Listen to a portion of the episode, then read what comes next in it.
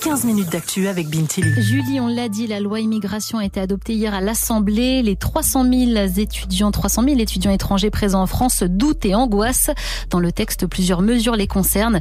Le dépôt d'une caution à leur arrivée, des quotas d'accueil et des titres de séjour conditionnés à leur réussite scolaire.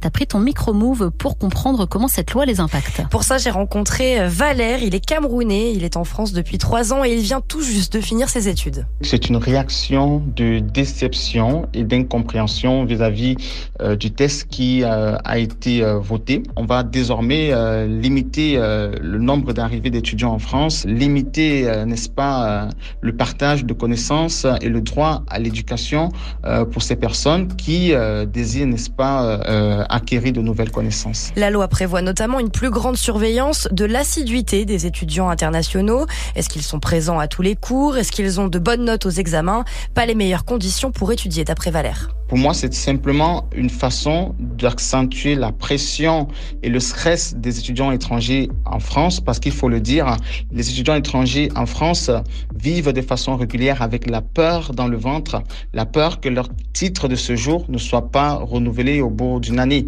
Parce que oui, on peut être sérieux dans ses études avec des heures d'absence en cours, on peut être sérieux dans ses études avec une année euh, ratée, euh, une année blanche euh, dans son parcours étudiant. Et Julie, il y a une autre mesure qui pose problème. Oui, c'est cette caution de retour. À leur arrivée, les étudiants devront verser une somme qu'ils ne récupéreront que lorsqu'ils rentreront dans leur pays d'origine. Et pour Pierre-Henri, le président de France Fraternité, c'est une catastrophe. Il faut avoir sur euh, son compte un montant euh, qui, par exemple, pour des euh, étudiants, je vais prendre algériens, ne doit pas être inférieur à 7 à 8 000 euros ce qui est par rapport euh, au pouvoir d'achat euh, énorme pour un certain nombre de familles est très euh, discriminant. Alors imaginez si en plus vous devez imposer euh, une caution euh, dite de retour. Pour le moment, on ne connaît pas le montant exact de la caution. Selon Pierre-Henri, le Parlement parlait d'abord de 10 000 euros, mais Elisabeth Borne évoquait ce matin sur France Inter une somme de 10 à 20 euros. Et les présidents d'universités sont aussi opposés à ces nouvelles règles. Des dirigeants de grandes écoles parisiennes ont même signé une tribune pour les dénoncer. Pour eux, cette loi menace la compétitivité internationale de la France. Dean Lewis, le vice-président des universités de France, s'est lui aussi exprimé sur le sujet. C'était ce matin sur France Info.